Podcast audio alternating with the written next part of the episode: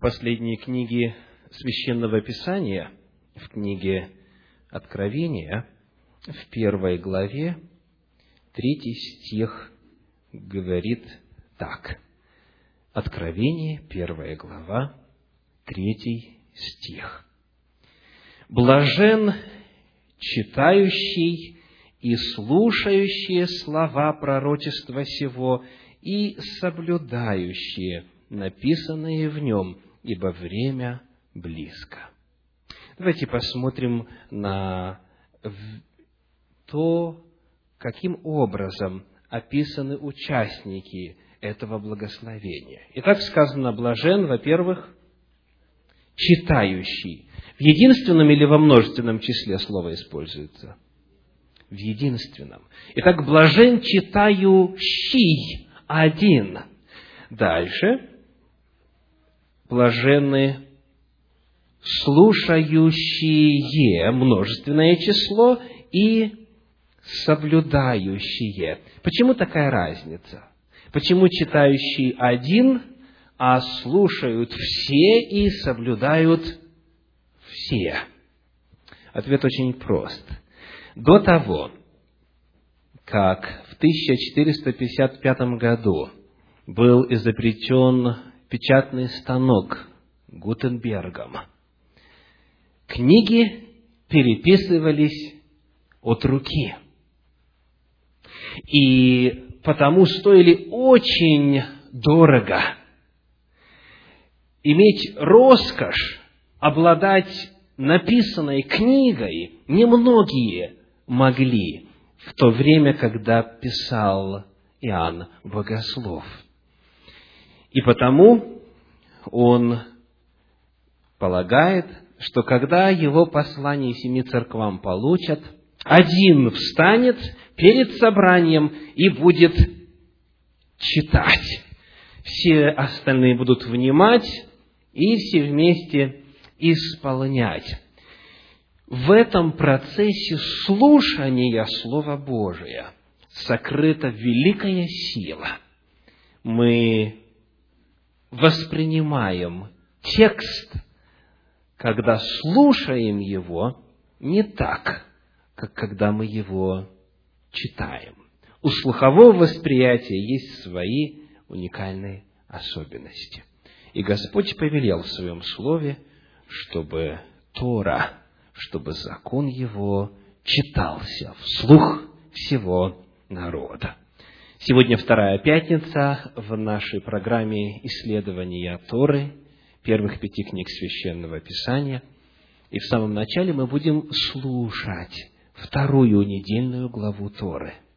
Поскольку за год нужно прочесть все пятикнижье, от Бытия до Второзакония, все эти пять книг были разделены на соответствующее количество недель в году, и вторая глава Торы включает в себя Бытие 6 глава 9 стих, тире 11 глава 32 стих. Сегодня наш брат Игорь Жгулев будет читать Слово Божие. Я приглашаю вас закрыть глаза, внимательно слушать и пытаться в сознании нарисовать картины того, что будет звучать. Пожалуйста. Мы стремительно пронеслись с вами от событий, связанных с потопом, до времени призвания Авраама. За 15 или 20 минут мы проделали расстояние его времени в несколько сот лет. И сейчас я предлагаю остановить наше внимание на некоторых интересных, привлекающих необычностью или же непонятных местах этого повествования, потому что, конечно же, предложить истолкование на все прочитанные стихи просто нереально и невозможно. Итак, в самом начале давайте посмотрим повнимательнее на период времени, который предшествовал потопу. Священное Писание в пятой главе книги «Бытие» рассказывает нам о десяти патриархах, от Адама до Ноя. Бытие, пятая глава. Кто помнит, сколько времени прошло от сотворения до потопа? Тысяча шестьсот пятьдесят шесть лет. Тысяча шестьсот пятьдесят шесть лет. Но всего десять поколений прошло. Соответственно, одно поколение в среднем равняется какому периоду? 165,6, если точно, лет. 165 лет в среднем – это вот время одного поколения, когда рождаются дети и появляется новое. И когда мы с вами думаем, мы, живущие по 70-80 лет, как говорит Священное Писание, о таких длительных промежутках времени, 1656 лет, может показаться, что очень много времени прошло от сотворения до потопа. Но если мы помним, что прошло всего 10 поколений, то оказывается, что прошло совсем немного времени. Сколько в среднем составляет продолжительность одного поколения в нашем мире сейчас? Сколько? 25 лет приблизительно. С того момента, когда рождается ребеночек, и до того момента, когда у них уже рождается ребеночек, способный плодоносить и так далее. То есть, если это 25 лет, то 10 поколений это сколько? 250 лет всего. Представляете? То есть, с той продолжительностью жизни, если а, соизмерить а, с нашими возможностями, что касается долголетия, прошло по нашим меркам всего 250 лет. Теперь, когда мы с вами анализируем вот то время накануне потопа, о чем мы только что читали, и задаем вопрос, почему же люди были такими злыми? Почему они были такими грешными? Библия говорит, всякая плоть извратила путь свой на земле и наполнилась земля злодеяниями. Появляется вопрос, потому ли, что они не знали? Можно ли принять такой вариант объяснения? Нет, конечно.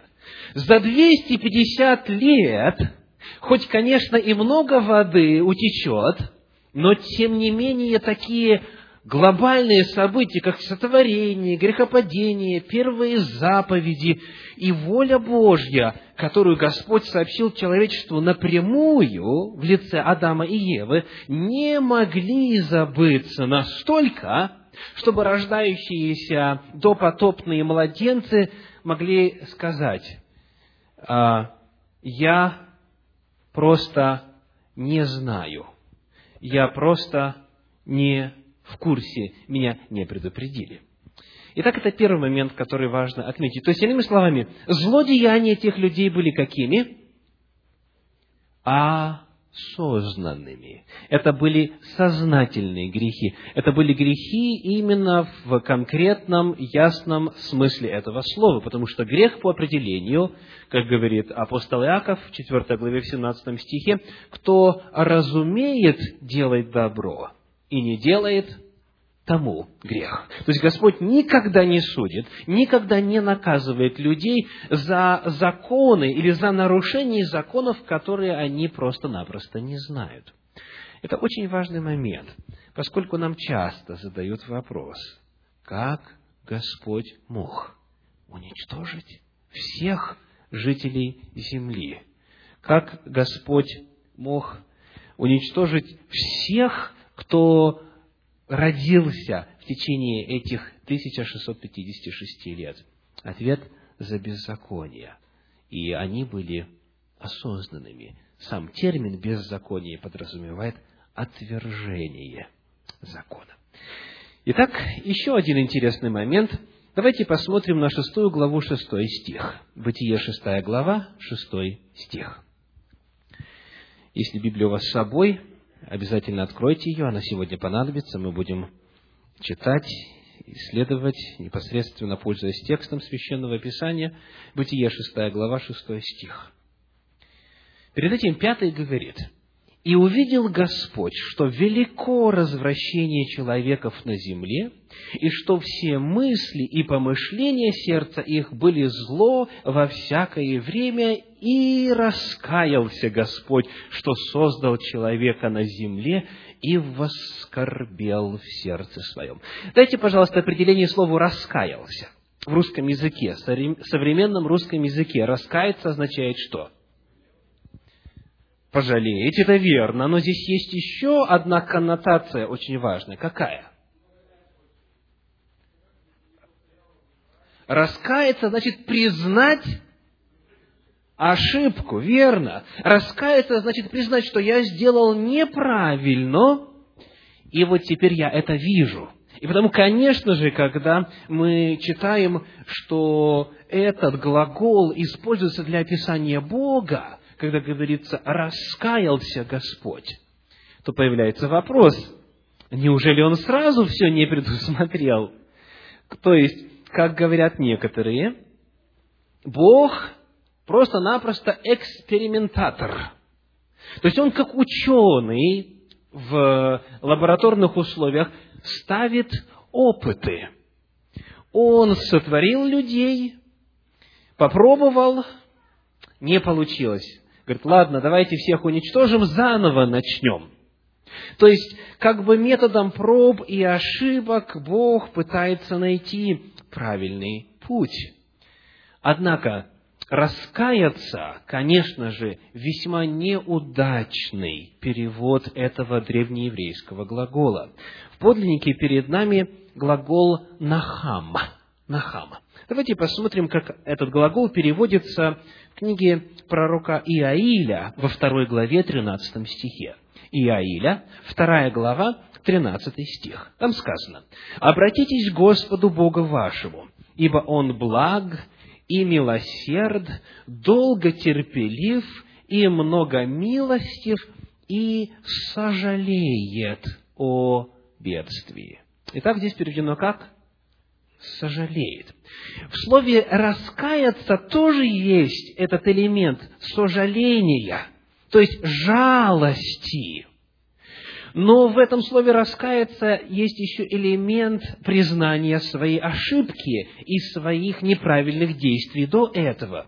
В глаголе же «нахам» нету этого элемента – нету элемента признания ошибочности своих прежних действий. И потому правильнее было бы переводить именно так и а, пожалел Господь, или ему стало жалко, жалко, что сотворенный им человек, перед этим сказано, что дошел до состояния, в котором все мысли и помышления сердца были зло во всякое время.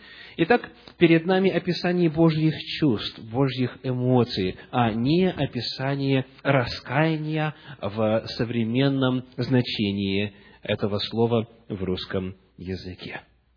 Давайте посмотрим еще на один интересный момент. В шестой главе третий стих.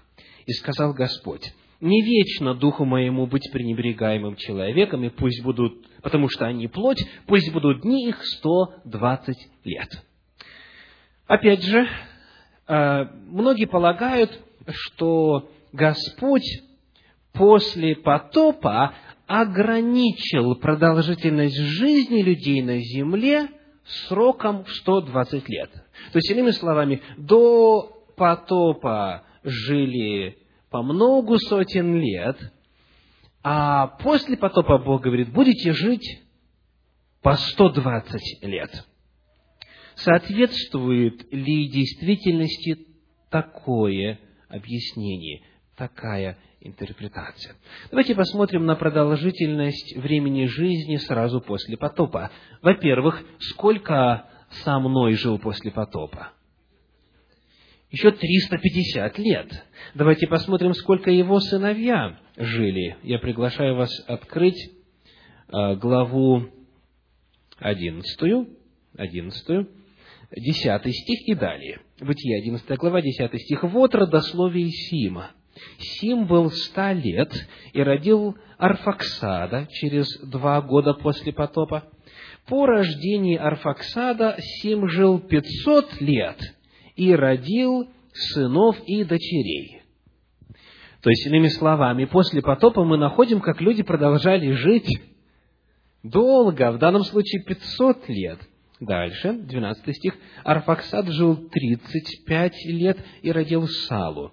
По рождении Салы Арфаксад жил 403 года и родил сынов и дочерей. И так далее. То есть, иными словами, период 120 лет описывает не продолжительность жизни после потопа, а должен описывать что-то другое. Что же?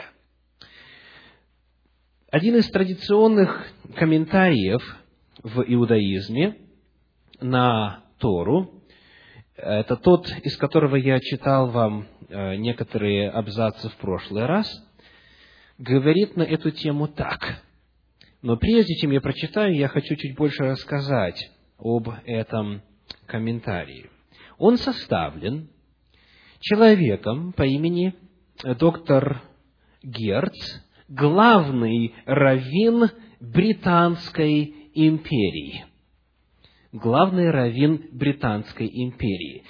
Сам термин «Британская империя» относит нас во время, по крайней мере, на несколько десятилетий раньше нашего. То есть это один из известных а, устоявшихся комментариев, который считается стандартным – я проверял у нашего местного русскоязычного раввина, и э, все, что издается вот этим издательством, э, которое в том числе издало Пятикнижье и Гавторот с комментарием, считается классическим комментарием. Потому очень интересно посмотреть, как же народ, который уже много столетий и тысячелетий читает Тору, как же в иудаизме понимается этот вопрос. Давайте посмотрим. Давайте посмотрим комментарий на эти 120 лет. Это у нас страница 41. И здесь говорится так.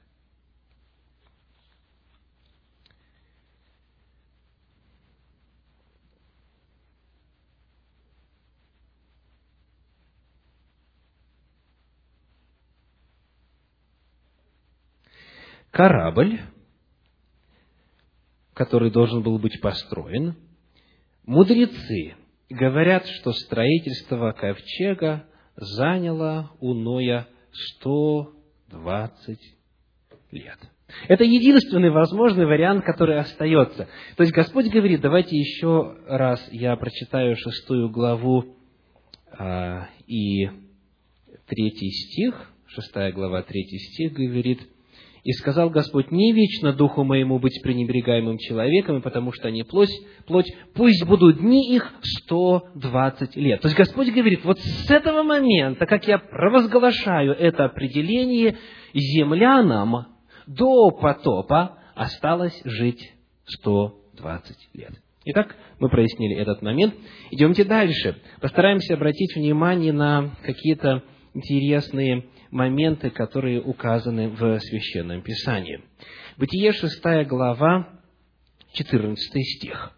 «Сделай себе ковчег из дерева гофер. Отделение сделай в ковчеге и смоли его смолою внутри и снаружи. Дерево гофер. Что это такое? Кто-нибудь исследовал когда-нибудь этот вопрос? Значит, акация – это дерево сетима из сетима был сделан ковчег тоже, но другой, да, так называемый ковчег завета. И это священный ларец, обложенный золотом, в котором находились скрижали, откровения, десять заповедей, то дерево сетим, это акация. А вот дерево гофер э, традиционно считается что это кипарис. Кипарис. То есть комментаторы, истолковывая это слово, говорят о кипарисе. Таким образом, у нас есть название как минимум одного допотопного дерева – кипарис. Из него был сделан ковчег. Давайте вспомним размеры ковчега, 15 стих 6 главы, и сделай его так. Длина ковчега сколько? 300 локтей, широта его 50 локтей, а высота его 30 локтей. Локоть для удобства счета равняется 50 сантиметрам. То есть, есть данные о том, что это 60 сантиметров, но для того, чтобы легче считать, метр делим пополам. Итак, а, локтей. 300 локтей, то есть 150 метров шириной, 25 метров, вернее, 150 э, метров длины, 25 ширины и 15 высоты. Конечно же, очень часто появляется вопрос, а как в такое строение могли поместиться все животные Земли? Имеется в виду все виды животных на Земле. Ученые подсчитывали габариты животных, во-первых, и оказалось, что в среднем животные, нуждавшиеся в спасении, потому что спасать нужно было только кого? наземных животных и птиц. То есть, все водные твари не нуждались в спасении. Так? Наземные животные и птицы. Средний размер их получается с овцу. То есть, если мы возьмем самых крупногабаритных и самых маленьких наземных, средний размер овцы. И вот на этой территории, вы помните, там было сколько этажей? Три жилья, три этажа, могло поместиться 75 тысяч овец. 75 тысяч. Причем не просто бок о бок рядом друг с другом, а так, что можно было спокойно, спокойно находиться и пережить время потопа. При подсчете оказывается, что количество животных, которые в действительности нуждались в спасении, значительно меньше. То есть в ковчеге было много свободного места. Потому если кто откликнулся бы на призыв Ноя и захотел бы войти в ковчег, места там было бы достаточно. Места было бы достаточно. Еще один интересный момент в этом повествовании касается счета времени. Мы узнаем, какой была продолжительность месяца до и во время потопа. Мы узнаем о том, какой цикл месячный Господь установил с самого начала и каким пользовались люди. Давайте прочитаем Бытие 7 главу, 11 стих, Бытие 7, 11. В шестисотый год жизни Ноевой, во второй месяц, в семнадцатый день месяца, в сей день разверзлись все источники великой бездны, и окна небесные отворились. Так, начало потопа. Еще раз, это семнадцатый день второго месяца. Описывается потоп, и вот восьмая глава, стих 3 и 4, 8 глава стихи 3 и 4 говорят, «Вода же постепенно возвращалась с земли, и стала убывать вода по окончании 150 дней. И остановился ковчег в седьмом месяце, в семнадцатый день месяца, на горах Араратских». Итак, сказано, остановился когда? В седьмой месяц – в семнадцатый день месяца, то есть в то же самое число. И таким образом разница здесь у нас пять месяцев, да? Начало во втором, конец в седьмом. И дается в днях промежуток времени. Сколько? 150. То есть подсчеты здесь очень простые. 150 делим на 5, и получается 30 дней. 30 дней это продолжительность месяца, еще даже до потопа. И причина здесь очень проста. Лунный цикл, э, обращение Луны вокруг Земли составляет 29 с половиной приблизительно, 29 с половиной суток.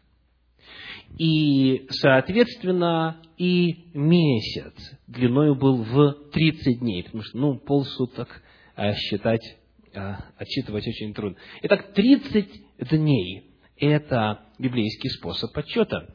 И это в особенности интересно тогда, когда мы начинаем заниматься пророчествами. Пророчествами, предсказывающими будущее с использованием принципа «день за год».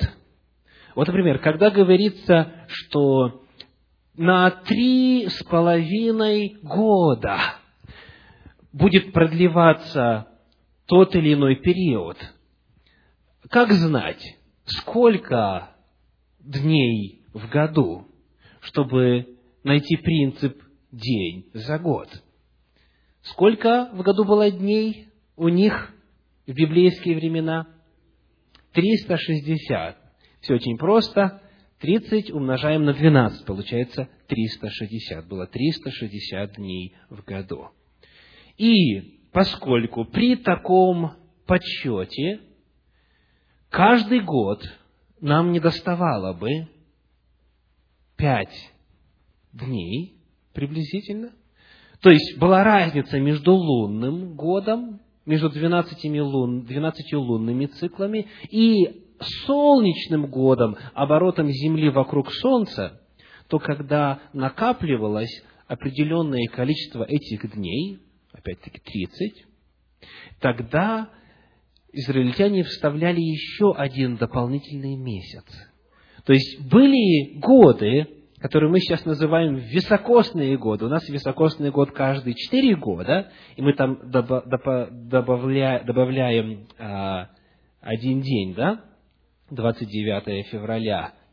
Не везет тому, кто родился в високосный год 29 февраля, потому что день рождения только раз в 4 года, то там они делали по-другому. У них этот год был, давайте посчитаем, 30 разделить на 5, сколько? 6. То есть раз в 6 а, лет а, дополняли еще один месяц, и тогда была синхронизация – месячных циклов, лунных циклов и солнечного года.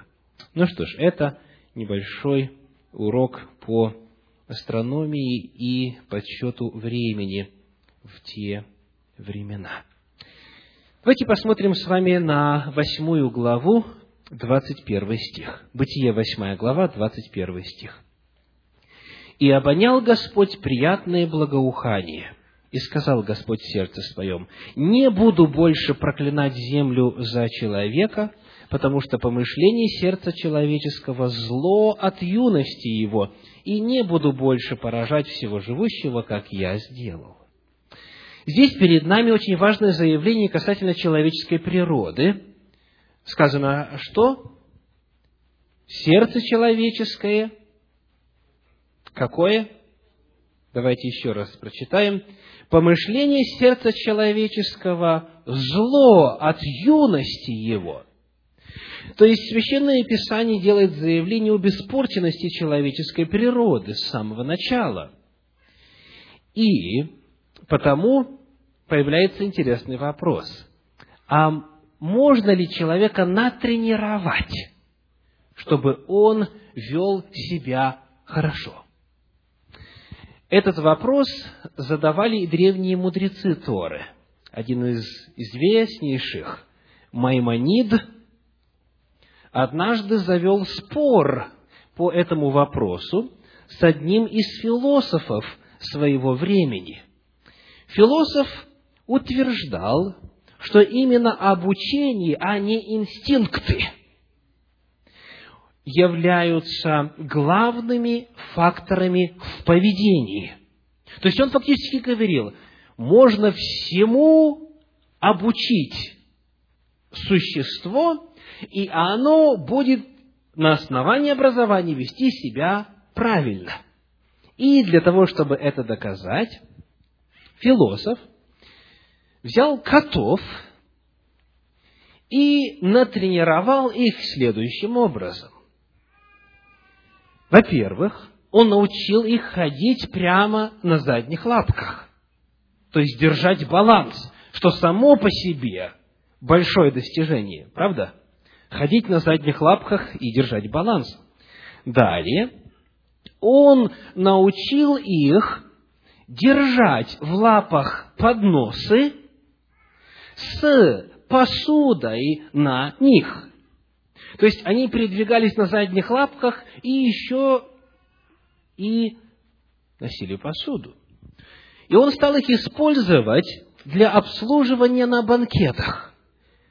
Он одевал их во фраки, э, ну, фраки, неважно, как это выглядело в то время, он одевал их, как приличествует э, официантам, обслуживающим, и вот тогда, когда он договорился с Маймонидом доказать, что все-таки обучение является определяющим фактором в поведении, он пригласил много людей, и вот на этом перу коты носили блюда. Все были в изумлении и, конечно же, в восторге. И вот философ говорит, пожалуйста, я тебе доказал, что даже коты могут, благодаря правильному обучению, образованию, заменять людей.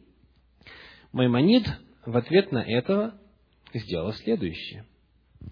Он прихватил с собой всего-навсего одну маленькую мышку. И вот в самом разгаре торжества он ее выпустил в комнате. Что произошло с официантами?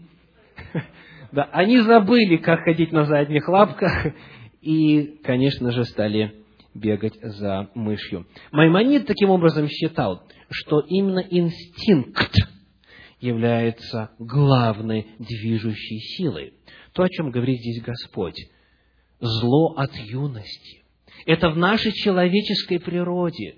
И человек может попытаться научиться вести себя правильно, быть вежливым и так далее, и так далее. Но когда наступает кризисная ситуация, когда наступает э, какой-то переполох в жизни человека, он, как правило, ведет себя в соответствии со своей природой. И если эти привычки еще не переросли в его природу и не стали частью его самого, то все это образование, как говорят на Руси, коту под хвост. Итак,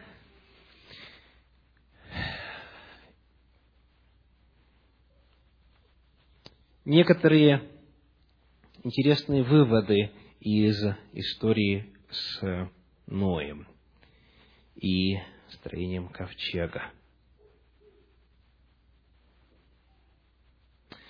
Есть на английском языке такая интересная фраза. Don't forget that we're all in the same boat. Как по-русски это будет звучать? Не забывайте, что все мы с вами в одной лодке. Все мы в одной лодке. И ответственные друг за друга. А, еще один интересный вывод из этой истории и урок нам. Планируйте наперед. Когда Ной начал и продолжал строительство ковчега, дождя не было. Планируйте наперед. Здесь есть очень много интересных моментов, но вот один мне особо понравился. А, по-английски называется так «stay fit». Как это а, по-русски будет звучать? Stay fit. Но fit это означает физически тренированный человек, да? То есть, иными словами, поддерживайте физическую форму. Вот как это будет по-русски. Поддерживайте физическую форму. Почему? Когда вам исполнится 600 лет, кто-нибудь, возможно, пригласит вас осуществить грандиозную миссию. Вот, то есть, а, ну и в действительности было именно столько. Давайте теперь перенесемся с вами дальше, в девятую главу, и в девятой главе прочитаем стихи с 21 по 24.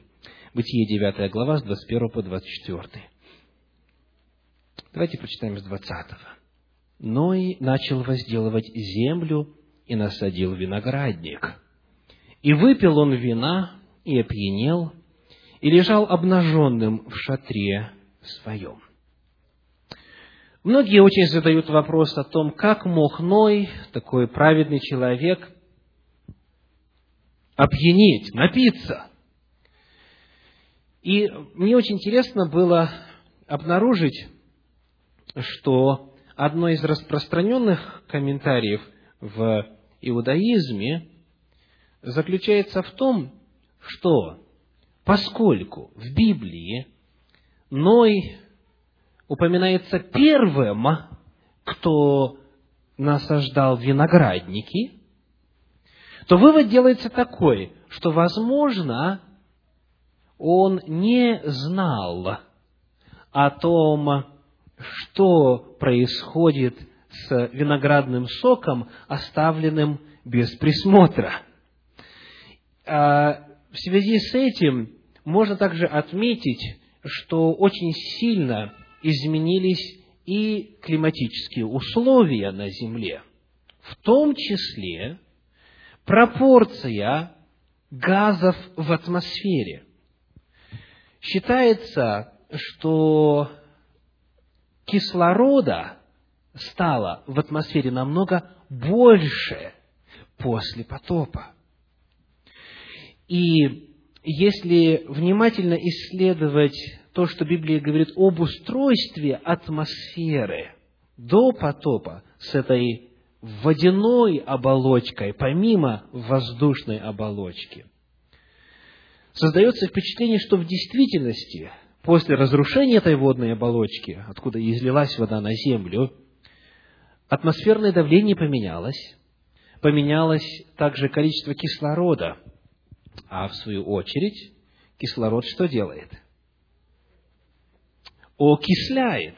То есть он способствует процессу порчи, процессу брожения. Потому вполне вероятно, что мудрецы Торы были правы еще до знания всех этих а, законов, а, которыми мы обладаем сейчас, что Ной вполне возможно в действительности не знал, по крайней мере, в полноте о том, как ведет себя виноградный сок в новых изменившихся условиях. Как бы то ни было, он оказался пьян и лежал обнаженным в шатре своем. И вот дальше говорится так. «И увидел Хам, отец Ханаана, наготу отца своего, и вышедший рассказал двум братьям своим. Сим же и Афет взяли одежду и, положив ее на плечи свои, пошли задом и покрыли наготу отца своего. Лица их были обращены назад, и они не видали наготы отца своего. Но и проспался от вина своего и узнал, что сделал над ним меньший сын его. И сказал, проклят Ханаан, раб рабов будет он у братьев своих, и так далее. Это место Священного Писания поднимает много вопросов – Первый из них заключается в том, а, в действительности ли нельзя детям видеть своих обнаженных родителей, когда, допустим, те совместно а, посещают сауну или баню. Здесь это в Америке не принято и не распространено, но, как говорится, в Советском Союзе, в частности в России, было нормальным явлением. В чем был грех Хама. И э, тот вариант истолкования, который я вам привожу, является именно вариантом для вашего сведения. Вы можете исследовать сами и прийти к своему собственному выводу. Но дело в том, что вот эта фраза «увидеть наготу» в Священном Писании используется как эвфемизм – Эфемизм же, в свою очередь, это литературный прием, который позволяет о чем-то постыдном говорить более обтекаемыми, мягкими фразами. Ну, например, э, когда вы идете к врачу, он задает вам вопрос, а как ваш стул? И что имеет в виду? То, о чем считается неприличным говорить вслух – так? Он не использует такие слова, как испражнение, фекалии, ну и так далее. Он говорит, как ваш стул? То есть стул в этом контексте – это эвфемизм, чтобы облагородить неприятно звучащее слово. Так вот, в Священном Писании фраза увидеть наготу является эфемизмом. Давайте посмотрим на книгу Левит, 20 главу, 17 стих. Левит, 20 глава, 17 стих. Сказано так. «Если кто возьмет сестру свою, дочь отца своего или дочь матери своей, и увидит наготу ее, и она увидит наготу его, это срам. Да будут они истреблены пред глазами сынов народа своего. Он открыл наготу сестры своей, грех свой понесет он. Что описывается? Что значит увидеть наготу? В Священном Писании речь идет об интимной близости. Увидеть наготу означает вступить в интимную связь.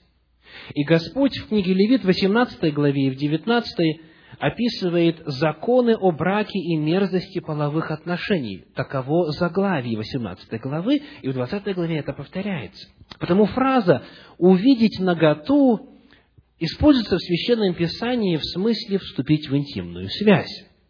Тогда это будет означать страшный грех. Какой? Давайте вернемся к 9 главе, «И увидел Хам, отец Ханаана, наготу отца своего». Это будет означать, что он изнасиловал своего отца, произошел гомосексуальный акт.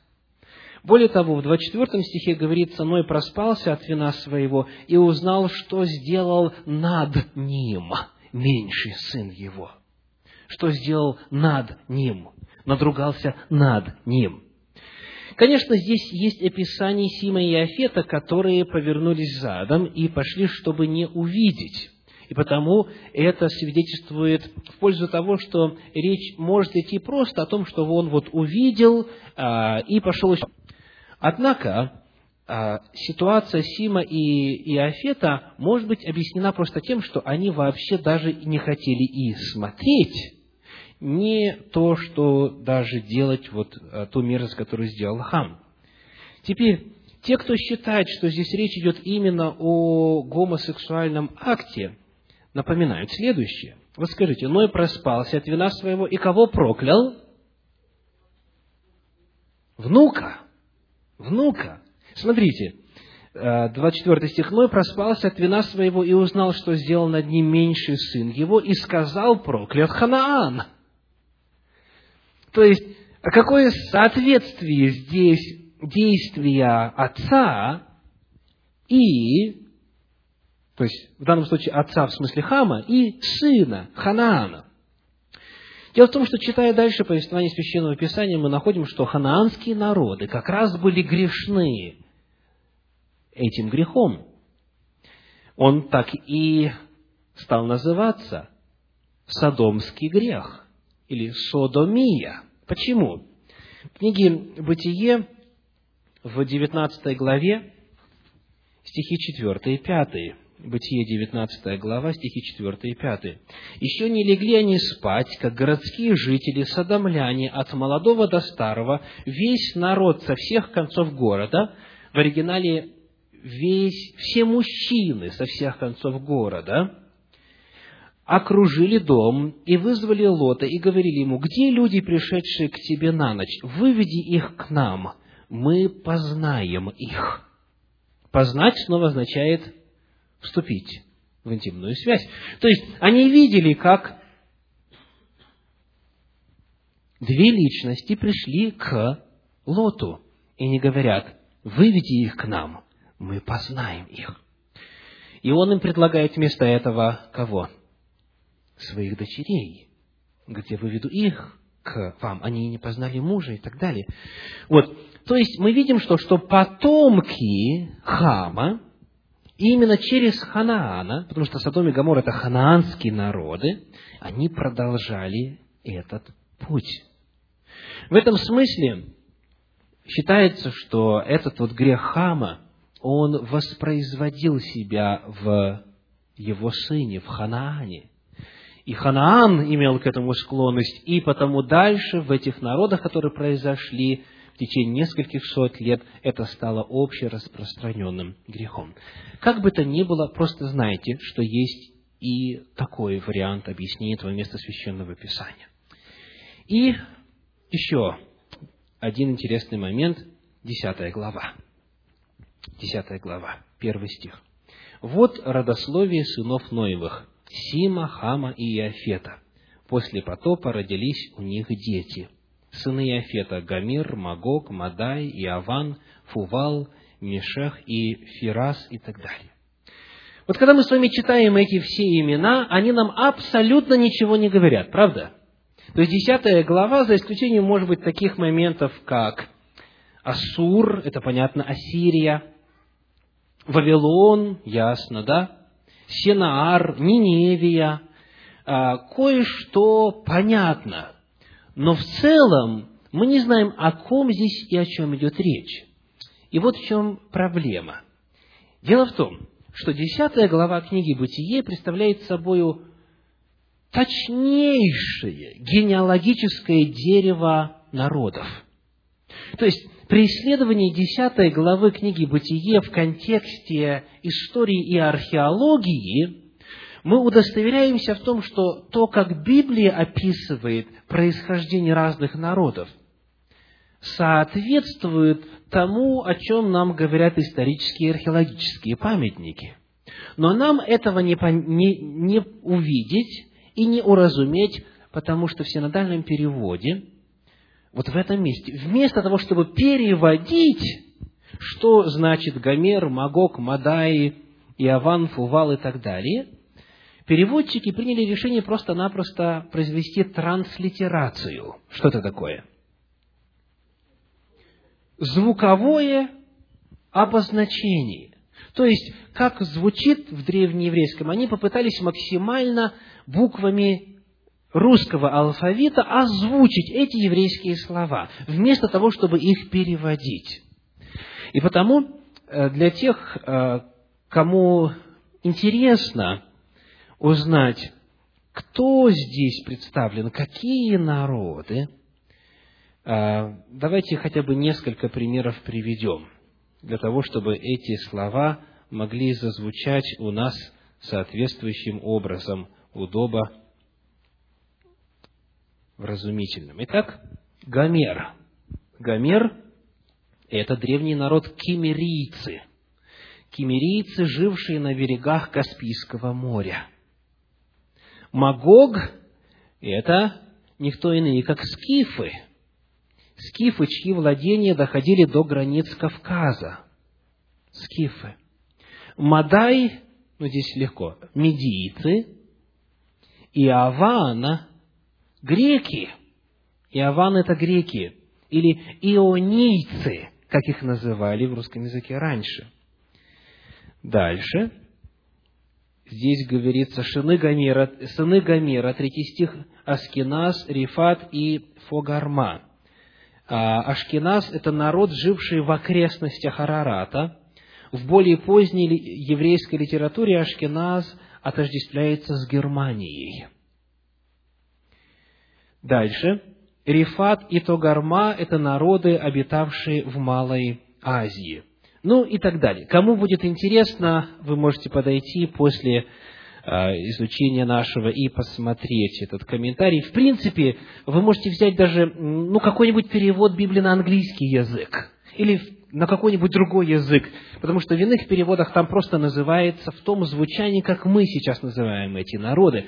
Иными словами, десятая глава представляет собой удивительно точное, достоверное повествование о том, кто откуда произошел, какие народы откуда идут. Ну и в одиннадцатой главе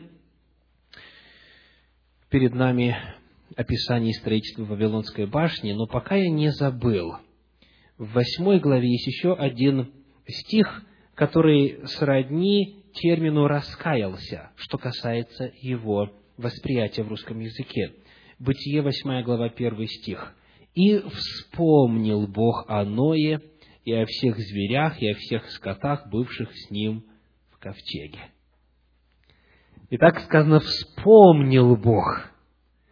Слово «вспомнил» снова что подразумевает в русском языке? провал памяти. Да, то есть Бог как бы занимался своими делами, и потом, у меня же там Ной со всеми зверями. И вспомнил и начал действовать. Нет. В подлиннике глагол «закар» – «помнить», и он используется в форме, которая дословно должна быть переводима именно так. «И помнил Бог о Ное». И вы найдете этот, именно, именно такой перевод во многих а, современных переводах.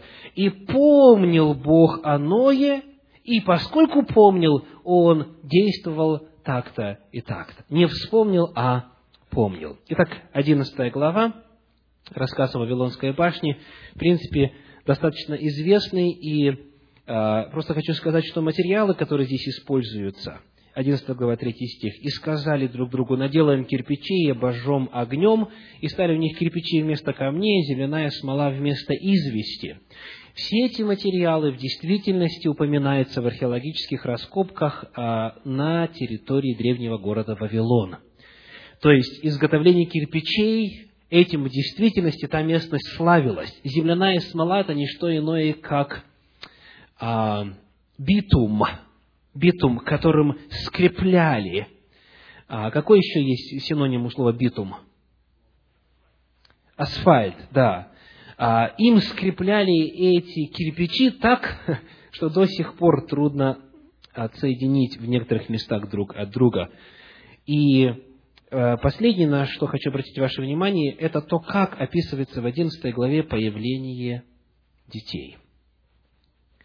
Сказано 14 стих, например, «Сала жил 30 лет и родил Евера». Евер жил 34 года и родил Фалика и так далее. То есть, а, может ли мужчина рожать? Задают вопрос скептики в отношении Священного Писания и говорят, если верить вашей Библии, то там у них вовсе не женщины рожали, а мужчины. Так и написано. Сара, Сала, Сала жил 30 лет и родил Евера. Те, кто читает синодальный перевод с детства, либо знаком с ним уже давно, часто и не обращают внимания на странный способ описания появления новых людей. Но те наши современники, которые не выросли на синодальном переводе, когда они открывают, они удивляются, как это мужчина в состоянии рожать. А вот, например, у Гоголя, который жил с 1809 по 1852, этот отрывок не вызвал бы недоумения – потому что его время совпало с временем подготовки текста синодального перевода. Он и сам выражался схожим образом.